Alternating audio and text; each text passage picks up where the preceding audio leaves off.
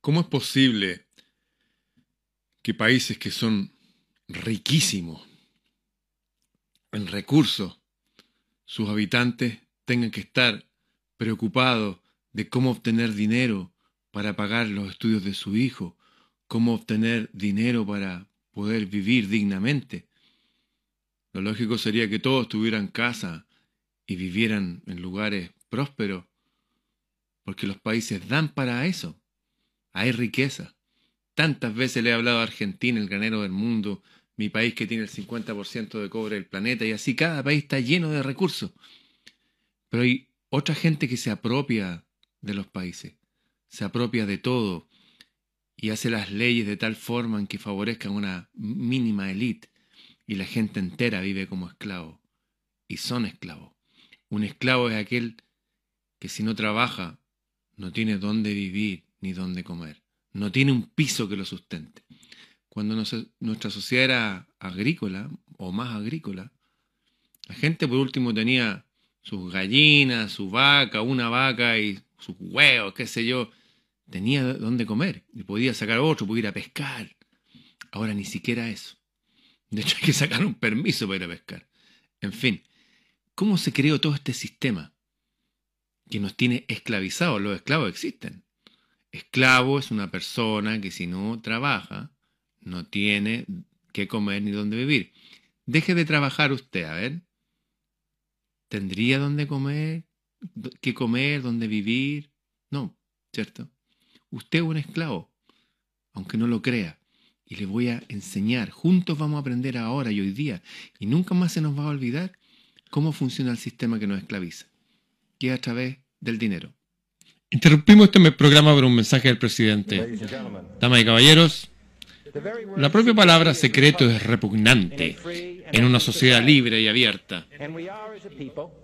Y nos hemos opuesto intrínseca e históricamente a las sociedades secretas, a juramentos secretos y a procedimientos secretos, porque nos enfrenta en todo el mundo a una comparación monolítica y despiadada, que se basa principalmente en medios encubiertos, para expandir su esfera de influencia, basada en la infiltración en lugar de la invasión, en subversión en lugar de elecciones libres e intimidación en lugar de libre elección.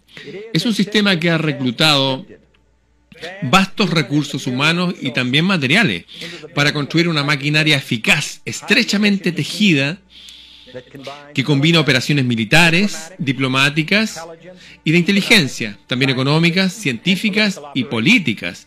Sus preparativos son ocultos, no se publican, sus errores son enterrados, no salen en los periódicos, sus disidentes son silenciados, no son elogiados, no se cuestionan los gastos, no se publican los rumores, no se revelan los secretos. Es por eso que el legislador ateniense Solón decretó como delito que los ciudadanos se aparten de las controversias. Pido su ayuda a todos ustedes en la tremenda tarea de informar y de alertar al mundo, a la población norteamericana, confiando que con su ayuda los hombres serán como han nacido libres e independientes.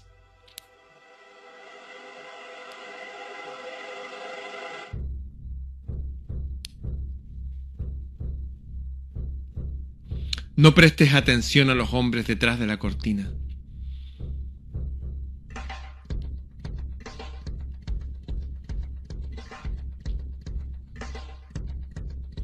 Detrás del trono hay algo más grande que el rey mismo. El mundo está gobernado por personajes a los que ni imaginas que están detrás de la escena.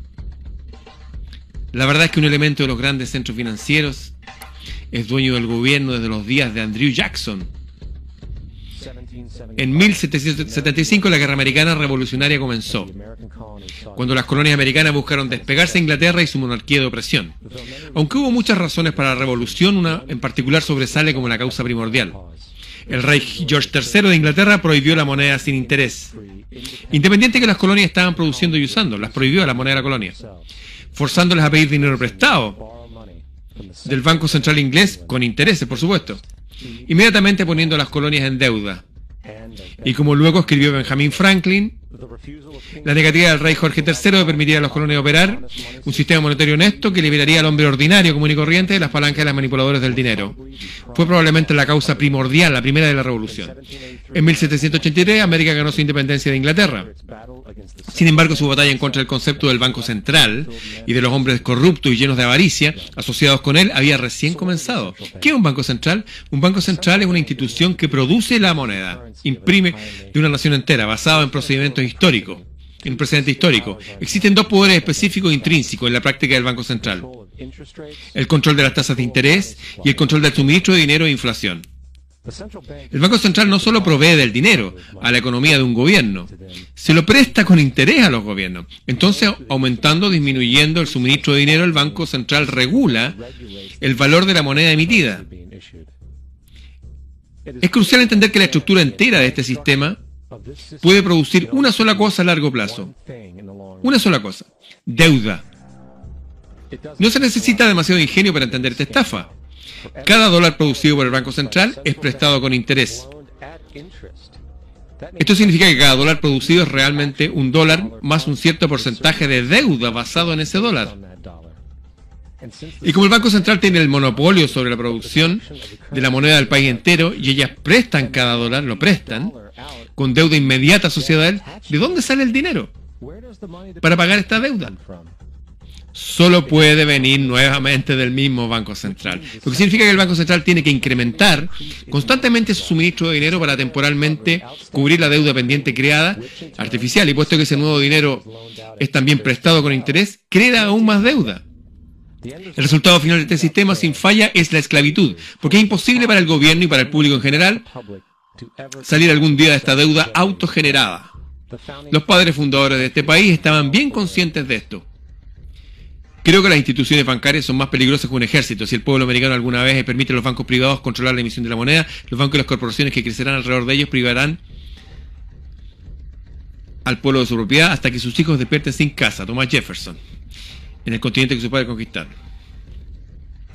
Si quieren seguir siendo esclavos de los banqueros y pagar por el costo de su propia esclavitud, permítanles a ellos continuar creando el dinero y controlando el crédito de la nación. Sir Josiah Stamp. A principios del siglo XX, los Estados Unidos habían ya implementado y eliminado algunos sistemas del Banco Central que fueron estafando a través de crueles intereses bancarios. En ese momento, las familias dominantes en los bancos y negocios del mundo eran los Rockefeller, los Morgan, los Warburg y los Rothschild. Y a principios de 1900 buscaron instalar una vez más leyes para crear otro banco central. Sin embargo, sabían que el gobierno y el público desconfiaban de tales instituciones, así que necesitaron crear un incidente para afectar la opinión pública. Así, JP Morgan, considerado públicamente un conocedor financiero de la época, aprovechó su influencia masiva publicando rumores que un banco prominente en Nueva York era insolvente o había quebrado. Morgan sabía que esto causaría histeria masiva, que también afectaría a otros bancos, y eso fue lo que pasó. El público temiendo perder sus depósitos comenzó masivamente a retirar su dinero, consecuentemente los bancos fueron forzados a reclamar sus préstamos, obligando a los endeudados a vender sus productos y así comenzó una espiral de quiebras, reposiciones y desorden.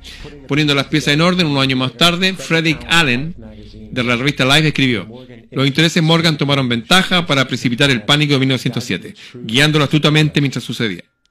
Sin conciencia del fraude, el pánico de 1907 tuvo una investigación parlamentaria dirigida por el senador Nelson Aldrich, que tenía lazos íntimos con los carteles bancarios y luego formó parte de la familia Rockefeller, el mismo por casamiento. La comisión dirigida por Aldrich aconsejó que deberían implementarse un barco central para evitar que el pánico como el de 1907 volviera a suceder. Esta fue la chispa que los banqueros internacionales necesitaban para iniciar su plan. En 1910, una reunión secreta en la propiedad de JP Morgan, en Jekyll Island, en las costas de Georgia. Fue ahí donde se escribió la ley del Banco Central, llamada Acta de Reserva Federal. Esta legislación fue escrita por banqueros, no por legisladores. Esta reunión fue tan secreta, tan oculta el conocimiento del gobierno del público, que las 10 personas que formaron parte camuflaron sus nombres cuando salieron de la isla. Después que esta ley fue elaborada, fue entregada a su figura política, el senador Nelson Aldrich, para introducirla en el Congreso. Y en 1913, con fuerte patrocinio político de parte de los banqueros, Woodrow Wilson fue presidente habiendo ya aceptado firmar el acta de Reserva Federal a cambio de apoyo en su campaña. Y dos días antes de Navidad, cuando la mayor parte del Congreso estaba en casa con su familia, el acta de Reserva Federal se votó positivamente. Wilson a su vez lo hizo ley. Años después, Wilson escribió arrepentido. Nuestra gran nación industrial está controlada por un sistema de crédito. Nuestro sistema de crédito está concentrado en manos privadas.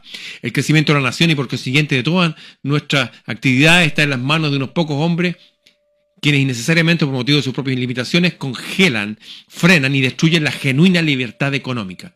Nos hemos transformado en uno de los peores gobernados del mundo, uno de los más completamente controlados y dominados por los gobiernos del mundo civilizado no más un gobierno de libre opinión, no más un gobierno de creencia y del voto de la mayoría, sino un gobierno de la opinión y de la coacción de un pequeño grupo de hombres dominantes.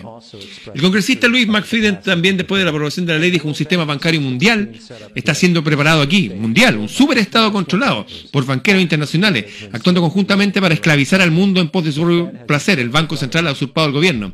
Al público se le dijo que el sistema de reserva federal, Fed, era un estabilizador económico y que la inflación y las crisis económicas eran algo del pasado ya. Bien, como muestra la historia, nada está más lejos de la verdad. Mintieron. El hecho es que los banqueros internacionales ahora tienen una máquina ajustada para expandir sus ambiciones personales. Vive, vive, vive. Por ejemplo, del 2014 al 2019, el Fed que incrementó el suministro de dinero a casi un 100% traducido en grandes préstamos a los bancos pequeños. Entonces, en 1920, el Fed retiró porcentajes masivos del suministro de dinero, así forzando a los bancos menores a cancelar su enorme cantidad de préstamos y como en 1907 hubo corridas bancarias, quiebras y el subsiguiente colapso de todo. Más de 5.400 bancos competitivos fuera del Fed colapsaron consolidando todavía más el monopolio de un grupo pequeño de banqueros internacionales. Al tanto de este crimen, el congresista Lindbergh se puso de pie y dijo en 1921, bajo el acta de Reserva Federal los pánicos son creados científicamente. El pánico actual es el primero creado científicamente y le funcionó, como calculamos una ecuación matemática. Sin embargo, el pánico de 1920 fue solo un precalentamiento. hasta el año 29 el FED esta vez incrementó el público y los bancos otra vez resultaron en grandes, había otro nuevo tipo de préstamos llamado préstamo margen en el mercado bursátil. Muy simple, un préstamo margen le permitía al inversor pagar solo el 10% del precio de un título, con el otro 90% siendo prestado a través del corredor de una bolsa. En otras palabras, una persona podía tener mil en títulos pagando solamente 100. Este método era muy popular en los años 20, cuando todo el mundo parecía estar haciendo dinero en la bolsa. Sin embargo, este préstamo tenía una pequeña trampa. Podía ser pedido en cualquier momento y debía ser pagado en 24 horas. Esto se llama un pedido marginal y el resultado típico de un pedido marginal es la venta del stock comprado con el préstamo. Entonces, unos meses antes de octubre del 29, Rockefeller, Bernard Barak y otros conocidos conocidos silenciosamente, se retiraron de la bolsa y el 24 de octubre del año 29, los financieros de Nueva York, quienes entregaron los préstamos marginales, empezaron a pedirlos en masa. Esto provocó instantáneamente una venta masiva en el mercado, puesto que todos debían cubrir sus préstamos marginales. Esto disparó corridas masivas de bancos por la misma razón, a su vez colapsando 16.000 bancos ahora, habilitando a los banqueros internacionales conspiradores a no solo comprar bancos rivales a descuentos, sino también a comprar corporaciones completas por centavos de dólar. Fue el robo más grande de la historia americana, pero esto no se detuvo ahí.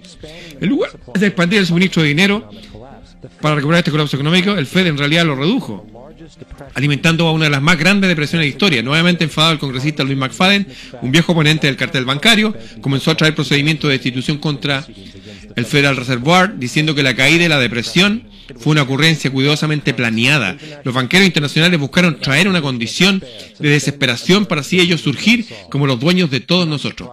No es sorprendente que luego de dos intentos de asesinato, McFadden fuera envenenado en un banquete antes de que pudiera comenzar con los procedimientos de destitución. Y ahora, habiendo reducido la sociedad a la miseria, los banqueros de la Reserva Federal decidieron que el patrón oro debería ser eliminado. Para hacer esto necesitaron obtener el oro remanente en el sistema, así que bajo la pretensión de ayudar a terminar con la depresión, se produjo la recuperación del oro en 1933 bajo amenaza de prisión por 10 años, todos en América fueron exhortados a entregar todo el oro al tesoro, esencialmente robando al público. La poca riqueza que les quedaba a finales del 1933, el patrón oro fue abolido. Si mira un billete de dólar de antes del 33, dice que es convertible en oro. Si mira un billete de dólar actual, dice que es moneda de curso legal. Lo que significa que es apoyada por absolutamente nada. Es papel sin valor. Lo único que le da valor a nuestro dinero es cuánto hay en circulación. Por consiguiente, el poder para regular el suministro de dinero es también el poder de regular su valor, que también es el poder para poner economía y sociedades enteras de rodillas. Deme el control del suministro de dinero de una nación y no me interesa quién haga las leyes. Rothschild, fundador del banco Rothschild, esto fue a finales del 19. ¿eh? Es importante entender claramente, es una corporación privada lo que hace en la plata, es tan federal como Federal Express, hace su propia póliza y está virtualmente sin ninguna regulación del gobierno de Estados Unidos, es un banco privado que presta toda la moneda con interés al gobierno, completamente consistente con el modelo de Banco Central, fraudulento de que el país buscó escapar cuando declaró la independencia en la Guerra Revolución Americana. Volviendo a 1913, la Acta de Reserva Federal no fue la única ley constitucional que se mandó al Congreso. También mandaron el impuesto federal al ingreso. Vale la pena aclarar que la ignorancia del público americano frente al impuesto federal al ingreso es un testamento de cuán entorpecida e inconsciente es realmente la población americana. Primero de todo, el impuesto federal al ingreso es completamente anticonstitucional, porque es un impuesto directo no igualitario. Todos los impuestos directos deben ser igualitarios para ser legales, según la Constitución. Segundo, el número requerido de estados para ratificar la enmienda para permitir el impuesto federal al ingreso nunca fue alcanzado, y esto ha sido citado incluso en la Corte en casos modernos. Si se examina las 16 enmiendas cuidadosamente, se encontrará que el número suficiente de estados nunca la ratificaron.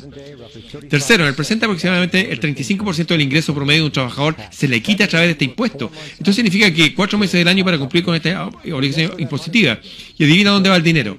Va a pagar, pagar el interés de la moneda producido por el fraudulento banco. Banco de la Reserva Federal. Un sistema que no debería existir, no debe existir.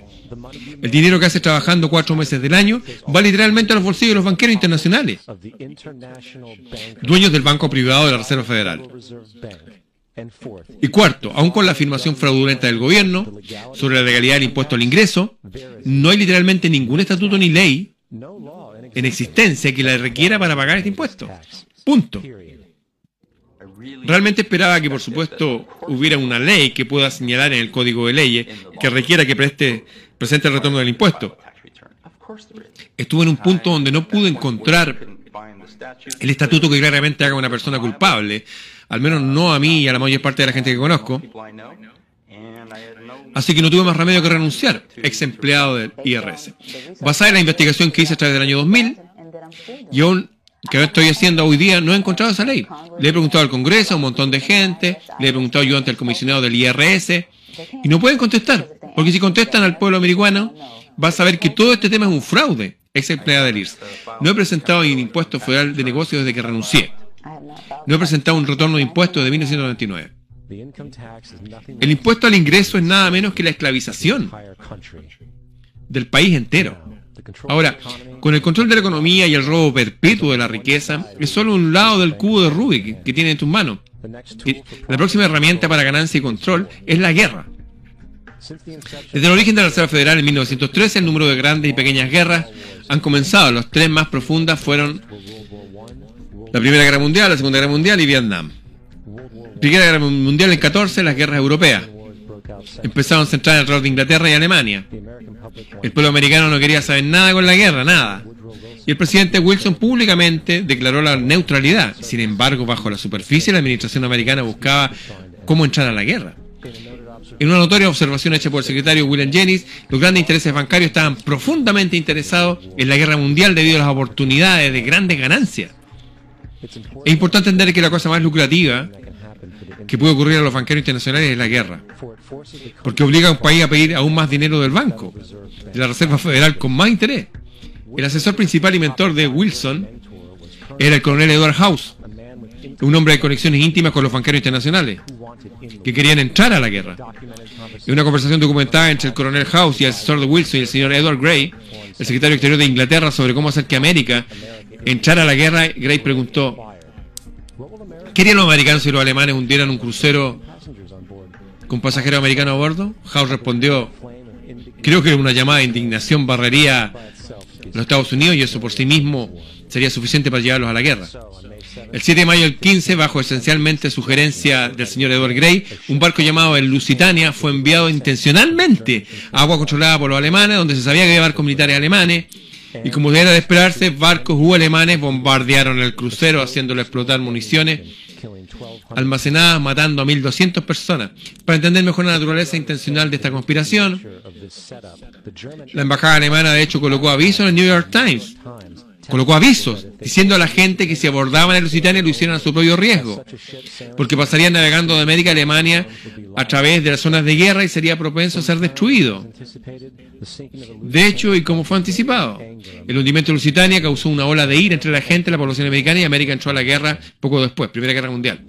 La Primera Guerra Mundial causó 323.000 muertes americanas. Rockefeller ganó alrededor de 200 millones de dólares eso alrededor de 1,9 trillones actuales, sin mencionar que la guerra costó alrededor de 30 billones de dólares. La mayor parte fue pedido al Banco de la Reserva Federal, con interés, expandiendo aún más las ganancias de los banqueros internacionales. Segunda Guerra Mundial. El 7 de diciembre del 41, Japón atacó a la flota americana en Pearl Harbor, provocando nuestra entrada a la guerra. El presidente Franklin Roosevelt declaró que el ataque fue un, día que viviría en la infamia, un día de infamia seguramente pero no por el supuesto ataque sorpresa sobre Pearl Harbor. Luego de 60 años de información saliendo a la superficie, es claro que no solo el ataque sobre Pearl Harbor era conocido, semanas antes fue deseado y fue provocado. Roosevelt, en cuya familia habían sido banqueros del siglo XVIII, cuyo tío Freddy, que estuvo en la Junta Federal original, estaba muy a favor de los intereses de los banqueros internacionales, Roosevelt, y el interés que era entrar en la guerra. Y como hemos visto, nada es más beneficioso para los banqueros internacionales que la guerra, les encanta la guerra. En una entrada en el diario del secretario de guerra de Roosevelt, Henry Simpson, fue el 25 de noviembre del 41, el documento una conversación que tuvo con Roosevelt. La cuestión era cómo los maniobraríamos. Para que hagan el primer disparo era deseable asegurarse que los japoneses fueran los que hicieran esto, para que no hubiera dudas de quiénes eran los agresores.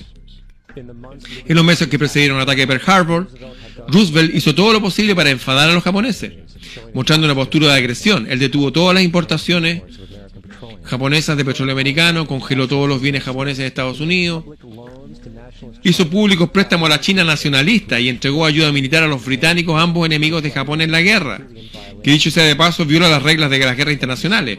El 4 de diciembre, tres días antes del ataque, la inteligencia australiana advirtió a Roosevelt sobre una fuerza de ataque japonés que se estaba preparando hacia Pearl Harbor. Roosevelt lo ignoró. Entonces, como fue deseado y permitido, el 7 de diciembre Japón atacó Pearl Harbor matando 2.400 soldados.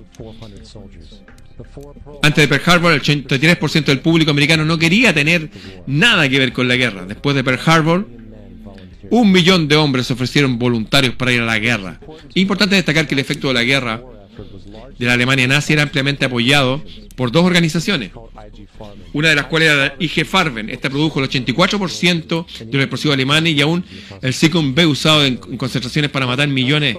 Uno de los socios no conocidos del IG Farben fue Standard Oil de J. Rockefeller en América. De hecho, la Fuerza Aérea Alemana no podía operar sin un aditivo especial creado por la Standard Oil de Rockefeller. El drástico bombardeo de Alemania a Londres, por ejemplo, fue posible por una venta de 20 millones de dólares de combustible por Standard Oil de Rockefeller. Este es solo un pequeño ejemplo de cómo empresas americanas solventaron ambos lados de la Segunda Guerra Mundial. Una otra grande organización traidora que vale la pena nombrar es la Unión Banking Corp de Nueva York no solo financió numerosos aspectos del ascenso al poder de Hitler junto con materiales reales durante la guerra, era también un banco para lavar dinero nazi. Esto fue eventualmente descubierto por tener millones de dinero en su bóveda. La Union Bank fue eventualmente requisada por violación de la ley de negocio con el enemigo. Adivina quién era el director y vicepresidente del Union Bank, Prescott Bush, el abuelo de nuestro presidente actual y por supuesto el padre de nuestro presidente anterior. Tiene esto en mente cuando considera las disposiciones morales y políticas de la familia Bush y sus socios. Vietnam. La declaración oficial de guerra de los Estados Unidos a Vietnam del Norte en el año 64 fue una después de que un supuesto incidente involucrado destructores americanos siendo atacados por barcos de Vietnam del Norte en el Golfo de Tonkin. Esto fue conocido por el incidente del Golfo de Tonkin. Esta única situación fue el pretexto, pretexto catalítico para el despliegue masivo de tropas y guerra completa. Sin embargo, hay un problema. El ataque sobre los destructores americanos por los botes vietnamitas nunca sucedió. Nunca. Fue un evento completamente actuado para tener una excusa, para entrar en la guerra. El anterior eh, secretario Mark McNamara dijo años después que el incidente de Golfo fue un error. Mientras muchos otros conocedores oficiales han hecho público que fue una farsa preparada por completa mentira. Una vez en guerra era como siempre. En octubre del 66 el presidente Lyndon Johnson levantó las restricciones comerciales en el bloque soviético, sabiendo muy bien que los rusos estaban suministrando hasta 80% de la provisión a los norvietnamitas. A continuación, los intereses de los Rockefeller financiaron fábricas de la Unión Soviética que los rusos usaron para fabricar equipamiento militar y enviarlo a Vietnam del Norte.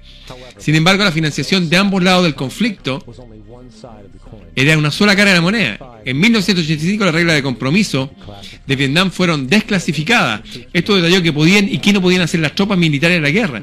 Incluyó cosas tan absurdas como que los sistemas de misiles contra los aviones no podrían ser bombardeados hasta que se confirmara que fueran completamente funcionales.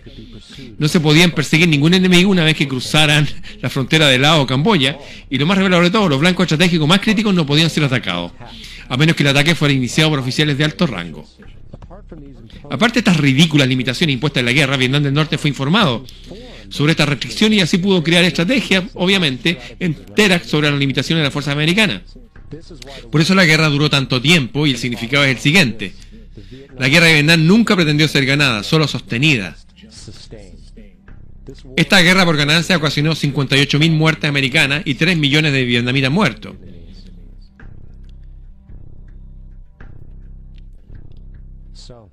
Entonces, ¿dónde estamos hoy día?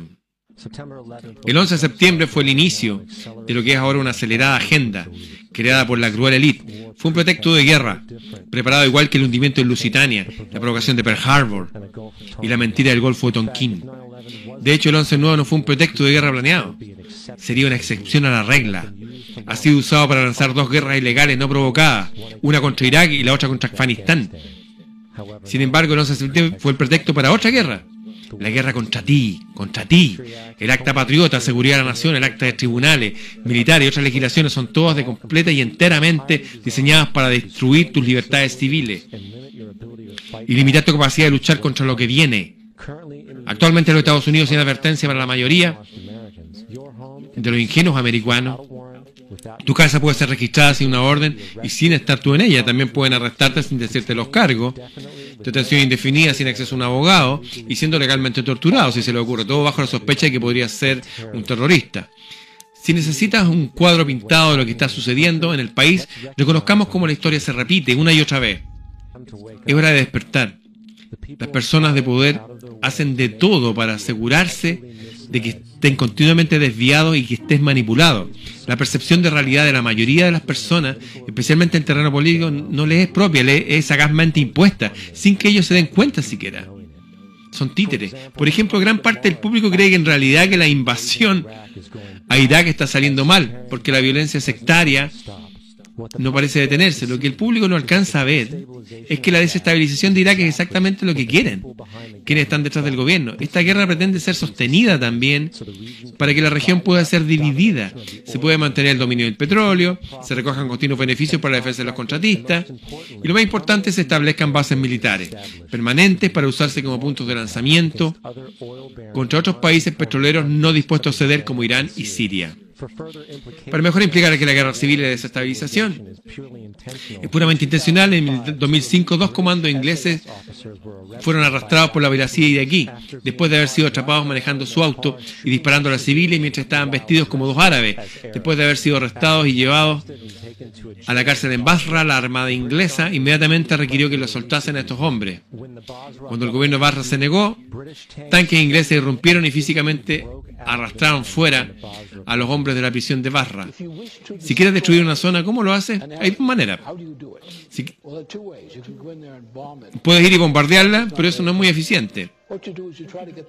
Lo que hace es tratar de lograr hacer que la propia gente de la zona se mate entre ellos mismos y se destruyan.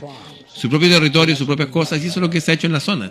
La manera que destruye un oponente es hacer que se destruya a sí mismo dividiendo sus rangos contra ellos mismos. Entonces alimenta a ambos lados. Tiene a gente alimentando a ambos lados, izquierda y derecha, inflamando a ambos lados, y se elimina entre ellos. Y ahora que algunos de nosotros despertemos a esta realidad, que entendamos que la gente que trata de mantener imperios y crear imperios lo hacen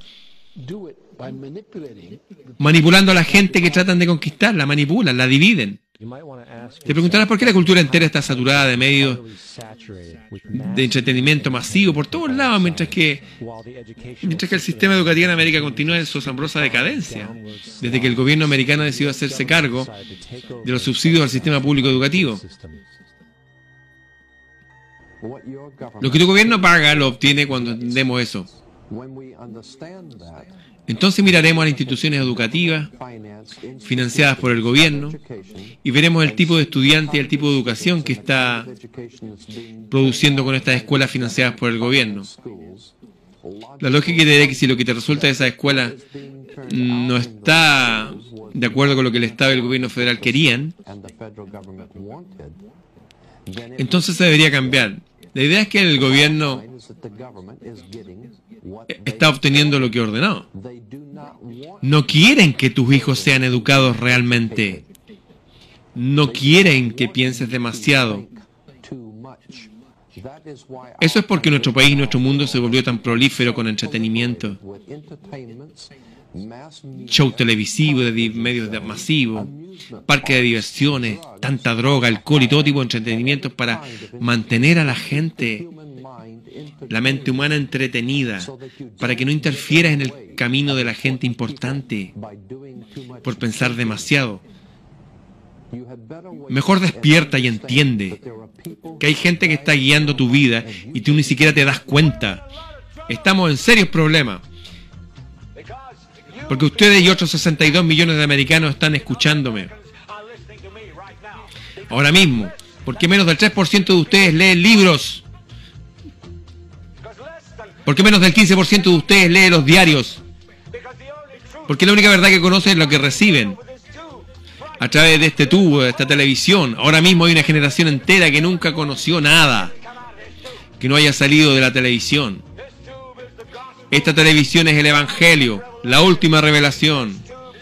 Esta televisión puede producir o quebrar presidentes, papas, primeros ministros. Esta televisión es la fuerza más fantástica en este mundo sin Dios. Y hay de nosotros si alguna vez cayera en manos de gente equivocada.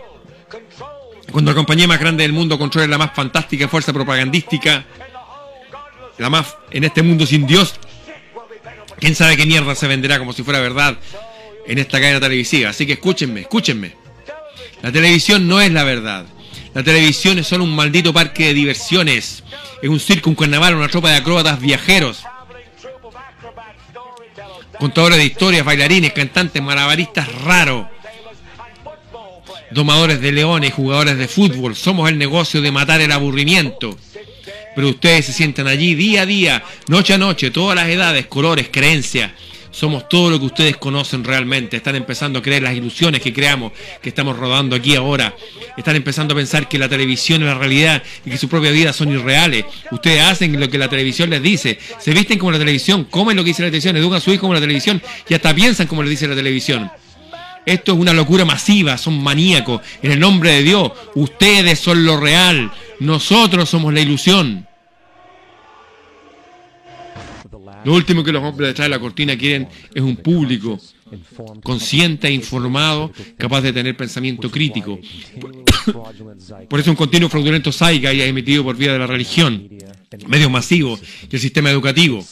Buscan mantenerte en una distracción burbuja inocente y están haciendo un tremendo buen trabajo con ustedes, con nosotros.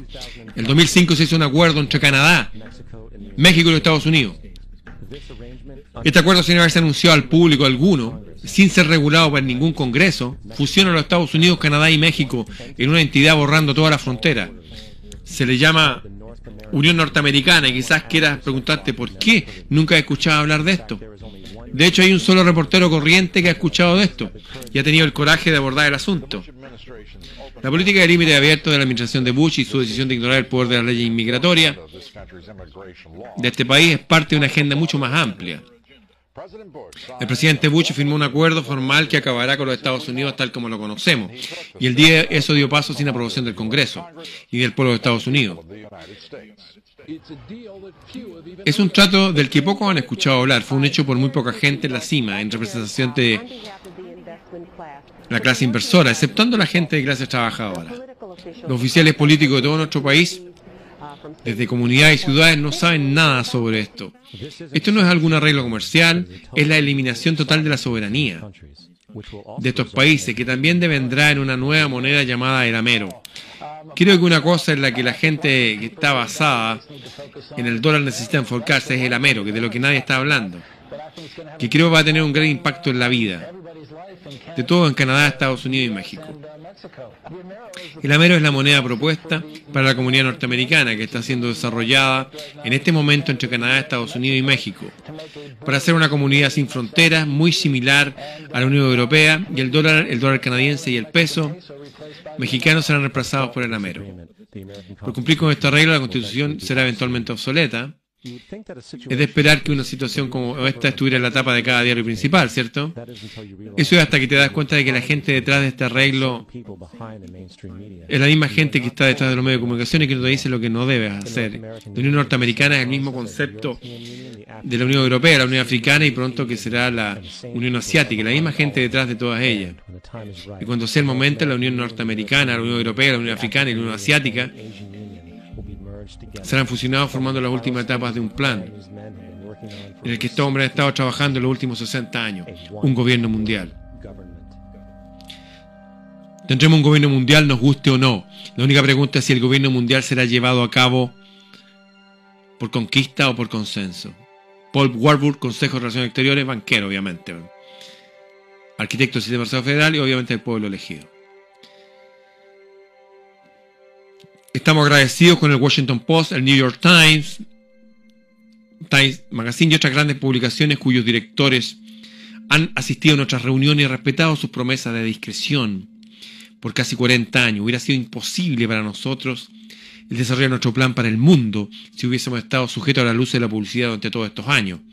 Pero el mundo está más sofisticado preparado para marchar hacia nuestro gobierno mundial un gobierno mundial, la soberanía supranacional de una élite intelectual y de banqueros mundiales es seguramente preferible a la autodeterminación nacional practicada en el siglo pasado. David Rockefeller, Consejo de Relaciones Exteriores. Un banco, una armada, un centro de poder. Y si hemos aprendido algo de la historia es que el poder corrompe. Y el poder absoluto corrompe absolutamente. Este es Aaron Rousseau, un cineasta y antiguo político. A su izquierda está Nicolás Rockefeller, de la infame dinastía Rockefeller, de banquero y negocio y guerra. Después de mantener una cercana amistad con Nicolás Rockefeller, Aaron eventualmente terminó la relación horrorizado por lo que él supo sobre Rockefeller y sus ambiciones.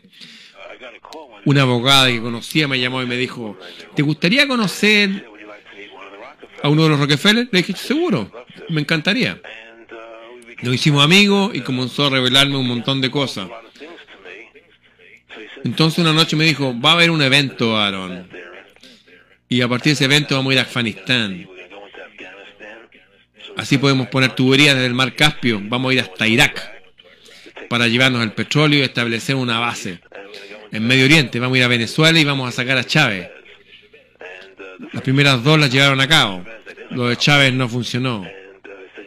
Y él dijo, vas a ver tipos yendo a cuevas buscando, y se rió, buscando personas que nunca van a encontrar. Él se reía del hecho que tenemos esta guerra contra el terror y que no hay un enemigo real. Estaba hablando de cómo teniendo esta guerra contra el terror nunca la puedes ganar porque es una guerra eterna. Y así siempre puedes seguir quitando las libertades a la gente. Y le dije, pero ¿cómo van a hacer para convencer a la gente que esta guerra es real? Me dijo por los medios, los medios pueden convencer a todos de lo que es real. Solo debe seguir hablando sobre estas cosas y decirles una y otra vez, una y otra vez, y eventualmente la gente se las cree. ¿Sabía? Ellos crearon la Reserva Federal en 1913 a través de mentiras. Crearon el 11 de septiembre, que fue otra mentira. A través del 11 de septiembre están librando una guerra contra el terror y de repente vas a ir a Irak. Y que fue otra mentira, y va a Irán. Y una cosa llevando la otra y a la otra y a la otra. Yo le decía, ¿Por qué están haciendo esto? ¿Cuál es el objetivo de todo esto? Tienes todo el dinero del mundo, tienes todo el poder. Están hiriendo gente, eso no es bueno. Y él me contestaba, ¿por qué te preocupas tanto por la gente? Cuídate de ti mismo y cuida a tu familia. Le dije, pero ¿cuál es el objetivo definitivo aquí? Él me dijo, el objetivo definitivo es colocar un chip RFID, un chip de identificación, a todo el mundo y tener todo el dinero en esos chips. Y tener todo en esos chips. Y si alguien quiere protestar, sobre lo que hacemos, queremos, simplemente le apagamos el chip nomás. Así es con estos microchips. En el 2005 el Congreso, bajo la pretensión de control inmigratorio y la llamada guerra contra el terrorismo, aprobó el acta de identificación real bajo el cual se proyecta que en el 2008 te será requerido llevar una tarjeta de identificación federal que incluye un código de barra escaneable con tu información personal. Sin embargo, este código de barra es solo un paso intermedio. Antes que la tarjeta sea equipada con un módulo de seguimiento RFID de Verichip que usará radiofrecuencia para seguirlos a todos. Tu movimiento por este planeta. Si esto te suena extraño, debes saber que el chip de seguimiento RFID ya se encuentra en todos los nuevos pasaportes americanos, ya existe. Y el paso final es el chip implantado, implantado, y el cual ya varias personas han sido manipuladas para aceptar, bajo diferentes pretextos. Tenemos una familia de Florida que son realmente pioneros en un nuevo mundo valiente. Ellos se han ofrecido para ser los primeros voluntarios en ser implantados con dispositivos de identificación en sus propios cuerpos. Después del 11 de septiembre estaba muy preocupado por la seguridad de la gente, de mi familia. No me importaría tener algo implantado permanentemente en mi brazo que me identificara. Al final todo esto han atrapado en una red monitoreada de control donde cada acción que realices será documentada. Y si quieres salirte de la línea, ellos pueden apagar tu chip y desde ese punto cada aspecto de la sociedad. Girar alrededor de interacciones con estos chips. Esta es la imagen que están pintando para el futuro, si abres los ojos para verla. Una economía mundial centralizada donde el movimiento y las transacciones de todos son seguidas y monitoreadas, con todos los derechos eliminados. Y el aspecto más increíble, estos elementos totalitarios no serán impuestos sobre la gente. La gente los va a pedir, ya que la manipulación social a través de la generación del miedo y la división ha separado al ser humano de su sentido de poder y de realidad. Un proceso que ha ocurrido por siglos, si no milenios religión, patriotismo, raza, riqueza, clase y cada forma de identificación arbitraria, separatista y así concebida ha servido para crear una población controlada, fácilmente maleable en las manos de unos pocos. Dividir y conquistar es el lema y mientras la gente continúe viéndose como separada de los demás, se prestan a sí mismos para ser completamente esclavizados. Los hombres detrás de la cortina saben esto y también saben que si la gente se da cuenta la verdad de su relación con la naturaleza y la verdad de su poder personal, el completo zeitgeist fabricado con el que se alimentan colapsará como una casa de cartas. Castillo de naipes.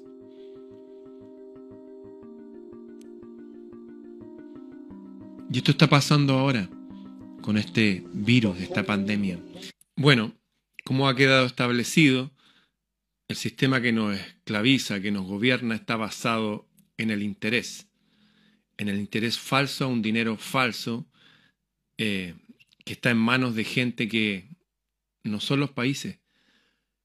Que les quede claro que la emancipación de las colonias americanas que se transformaron en Estados Unidos fue producto que ellos querían hacer su propio dinero sin interés a diferencia del interés que le mandaban desde Inglaterra con la moneda impuesta por ellos.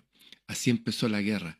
Y si examinan después la guerra en el norte y el sur, que dicen que el sur era esclavista y eran malos, malos, y los del norte eran tan buenos, y qué sé yo, y, y cantaban gloria, gloria, aleluya.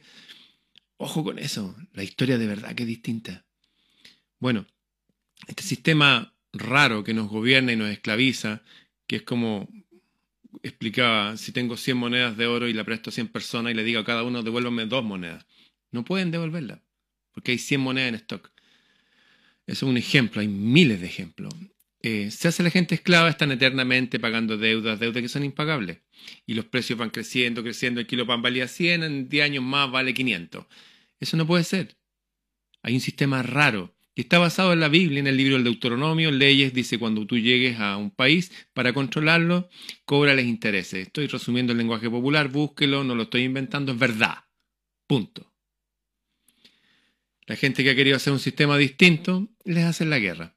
A propósito de guerra, como ustedes saben, ellos favorecen las guerras porque hacen negocio con las guerras. Los países ganadores, los países ganadores gastan plata en la guerra. Hay que mantener ejércitos en otros lados, lejos, hacer armas ya se destruyen todo, hay que reconstruirlo. Adivinen quién les presta dinero después a ganadores y perdedores. Los bancos. ¿Quiénes crearon la izquierda y la derecha? Los mismos banqueros financiaron eso. Lo dicho en video, está todo ahí. Por algo eran de la misma raza. Ah, y las razas existen, ¿eh? ¿Usted cree que hay perros pastores policiales y hay perros chihuahua? ¿Existen las razas de perros? ¿Existen los bulldogs? Sí. Las personas también. Hay razas de personas. Y eso es importante para entender los procesos históricos. Izquierda y derecha fueron creadas por la misma gente. Usted es una persona de izquierda, bien, es sincera, no me cabe ninguna duda. Usted está favoreciendo el sistema bancario. Usted es una persona de derecha, admira a Milton Friedman, usted favorece al sistema bancario. Ambos, izquierda y derecha, no tienen idea que están sirviendo al mismo sistema que esclaviza a toda la humanidad. Todas las guerras han sido una mentira. ¿Cómo entraron en guerra contra Vietnam? ¿Por qué pelearon contra Vietnam? Ah, el incidente en el Golfo de Tonkin. ¿Y por qué entraron en la Primera Guerra Mundial? Ah, Lusitania. ¿Y en la Segunda Guerra Mundial? Oh, mira, Pearl Harbor. Todo falso. ¿Y el 11 de septiembre? No estoy hablando del chileno solamente, que también es otro cuento ese. 11 de septiembre en Estados Unidos. ¿Escuchaban hablar de un bicho el 2009? Una gripe que iba a matar a 200 millones y 2 mil millones. Ah, y hablaron contra unas vacunas que si se las ponían las investigaron. La gente iba a morir de la vacuna. Ay, ¿en qué estamos ahora nosotros? ¿Y quiénes están detrás de esto? ¡Uh! El Banco Mundial. El jefe de todos los bancos. Mira qué curioso. ¿eh? una guerra artificial, ahora el enemigo es un bicho. Como el terrorista que decía Aaron Rousseau, este cineasta, le tengo toda la entrevista de Aaron Rousseau en uno de mis videos, lo puedo buscar, ¿eh? Creo que lo puse también en mi libro Bitácora del Sur, si alguien lo necesita, está por ahí. Bueno, todo es falso. Todo está diseñado para seguir alimentando esta máquina de banqueros internacionales, que son dueños de los medios de comunicación, de las fábricas de armas, son dueños de las químicas farmacéuticas, los que fabrican fármacos, y mucho, mucho más. ¿Les quedó claro entonces que somos esclavos y que esto viene del dinero? ¿Le quedó claro entonces que las guerras fueron creadas artificialmente? ¿Le quedó claro que las personas contra quienes hacemos las guerras han querido salirse del sistema monetario internacional? ¿Como quiénes? Búsquelo. Saddam Hussein.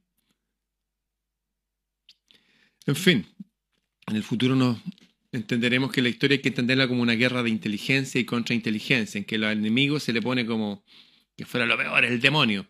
Y no se habla que a veces el demonio está entre nosotros. ¿Cuántos mató a Mao? 200 millones de los suyos. ¿Y en Unión Soviética cuántos mataron? La primera purga mataron un millón y medio. Se dice que mataron 100 millones. ¿Por qué? Porque no creían en su sistema. ¿Usted cree que izquierda es buena, que derecha es buena? Ambos sistemas son parte de la misma mierda. Y lo digo responsablemente, no porque yo lo crea, es porque la historia lo dice. Averígüelo usted. Nos vemos.